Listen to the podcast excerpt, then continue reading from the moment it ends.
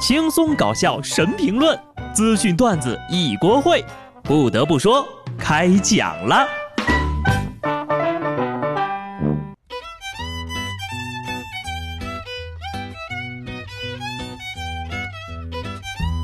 哈喽，听众朋友们，大家好，这里是有趣的。不得不说，我是机智的小布。不知道你们有没有发现一个有趣的现象啊？疫情期间宅在家里。两口子吵架的频率，甚至离婚的概率都变高了。单身的朋友呢，请忽略这个问题啊！我就纳了闷了啊！你说出差两天是吧，秒变嘤嘤怪；和共同生活几天就吵得不可开交、鸡飞狗跳的，偏偏就是同一批人。这边呢，还是建议男同胞呀，尽量避免和女性发生不必要的争吵，不然呢，后果很严重啊！前两天，一女子报警说男朋友患上了新冠肺炎，正在火车上呢。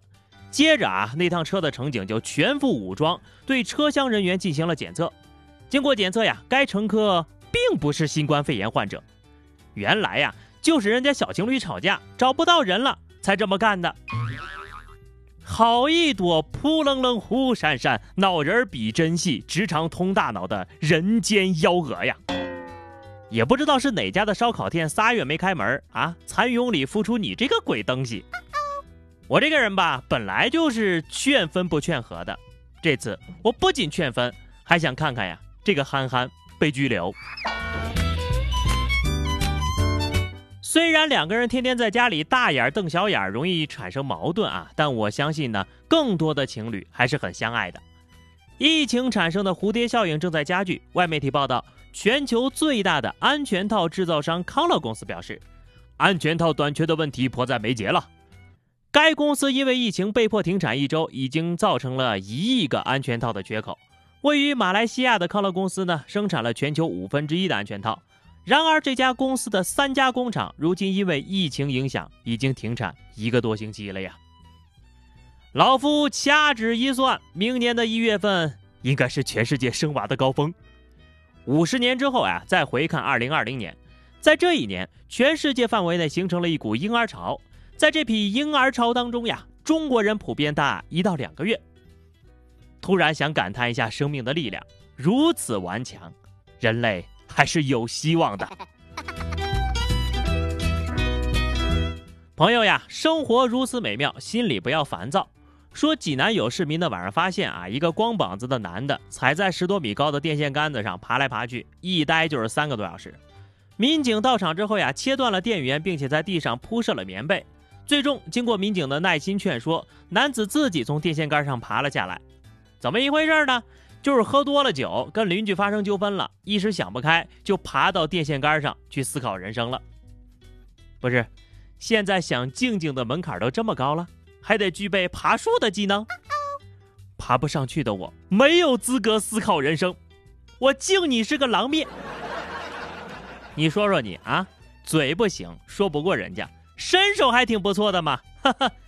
酒壮怂人胆，做事无厘头，这一看呢就是没有喝到位，喝到位了那肯定是爬不上去的。不过呢，就论徒手攀爬这技术啊，专业电工都得敬你三分。有空啊，还是去考个电工证吧。有这毅力，啥事儿干不成啊？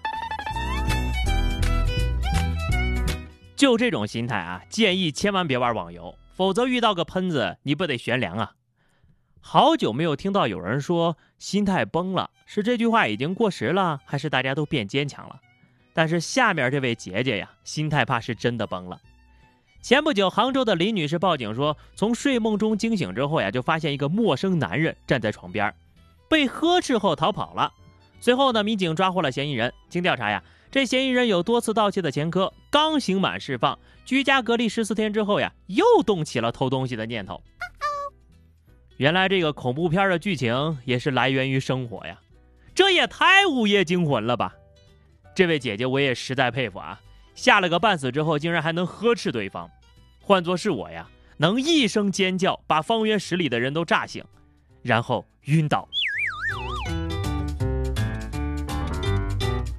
接下来这位老哥呢，也是入室盗窃，但好像不太聪明的样子啊。广东佛山一名盗贼溜进别人家里偷东西，正好呢遇到屋主回家，于是就躲到床底下了。没想到啊，躲着躲着睡着了，一睡就睡了六个多钟头，直到睡梦中一个翻身惊动了屋主。屋主发现之后呀，将他反锁在屋内，立即报了警。男子交代自己曾经有过两次入室盗窃，这已经是第三次落网了。你这不是入室盗窃，是入室睡觉。原来不管是谁。工作的时候都想睡觉啊，不得不说，就你这睡眠质量也忒好了吧？床底下都没问题，我觉得很有必要采访一下这位小伙子是如何做到迅速入睡的。你说说你，三次盗窃三次落网，落网率百分之一百，是个落网界的人才呀。那什么，我看你也不太适合干这行啊，要不然你还是做个好人吧。这些操作呀，实在是令人迷惑。还有的人呢，不仅干坏事，还想求神保佑呢。义乌市公安局通报了一起案件，说有一男的呢，大半夜在街边烧纸，连拜二十一下，就是因为在车里偷东西啊，偷到了大悲咒。他就说呀，在车里偷到大悲咒，觉得很晦气，就在街边烧掉，并且默念菩萨保佑，希望自己以后呢，在路边随便拉开一辆车就能拿到三五千。你拜错了呀！你和菩萨道不同不相为谋，人家是佛教，你是道教，要拜你也得拜道圣啊。不过说到底还是灵验了啊，这不佛祖还派了警察叔叔来点化你吗？不得不说，虽然是个小偷呢，至少还有点敬畏之心。所以啊，偷海无涯，回头是岸。有些事儿不是不报，时候未到。说一个喜大普奔的好消息啊！三月二十六号，北京市房山区检察院依法对常某以涉嫌妨害传染病防治罪批捕了。一月二十三号凌晨呢，常某在武汉市即将实施疫情管控措施之前，驾车带着老婆孩子啊赶赴长沙，后乘飞机抵达北京。在京期间呢，常某未报武汉居住史，多次出入超市、药店等公共场所。二月十六号，他的妈妈被确诊了。二月十八号呢，常某也被诊断为无症状感染者。你说说这孩子啊，隔着千里回来毒自己的妈妈，你可真行，害人害己害亲妈，脑子这么好的东西呀，希望你早日拥有一个。注意了，注意了啊！最后这条呢是绝对不能让爸妈听到的新闻。最近呢，湖南长沙雷电暴雨天气集中，上礼拜呀，长沙一名十六岁的少年戴着耳机靠着铁门玩手游的时候，被雷给劈中了，当场晕倒在地。手机也被劈烂了，在隔壁做家务的妈妈呀，听到动静就赶紧出来看看，接着呀就拨打了幺二零求助。幸运的是，少年几分钟之后自行苏醒，但是出现了头痛、耳鸣、听力下降的症状。经过医院检查，少年双耳外耳道烧红肿，鼓膜急性充血，双耳轻度感应神经这个听力下降啊，但是呢没有生命危险。惊雷，这通天修为天塌地陷紫金锤，少年。渡劫失败了呀！我们猜猜看啊，他可能八成啊又在游戏里吹牛，说自己这局要 carry。不得不说，在这种极端的天气里啊，大家还是要有点安全意识。我的安全意识就很强，因为小的时候呢，只要是打雷的天气啊，我爹就不让我看电视，还要拔掉电视的电源。所以现在呀，只要是一打雷，我就会从玩手机变成瑟瑟发抖的玩手机。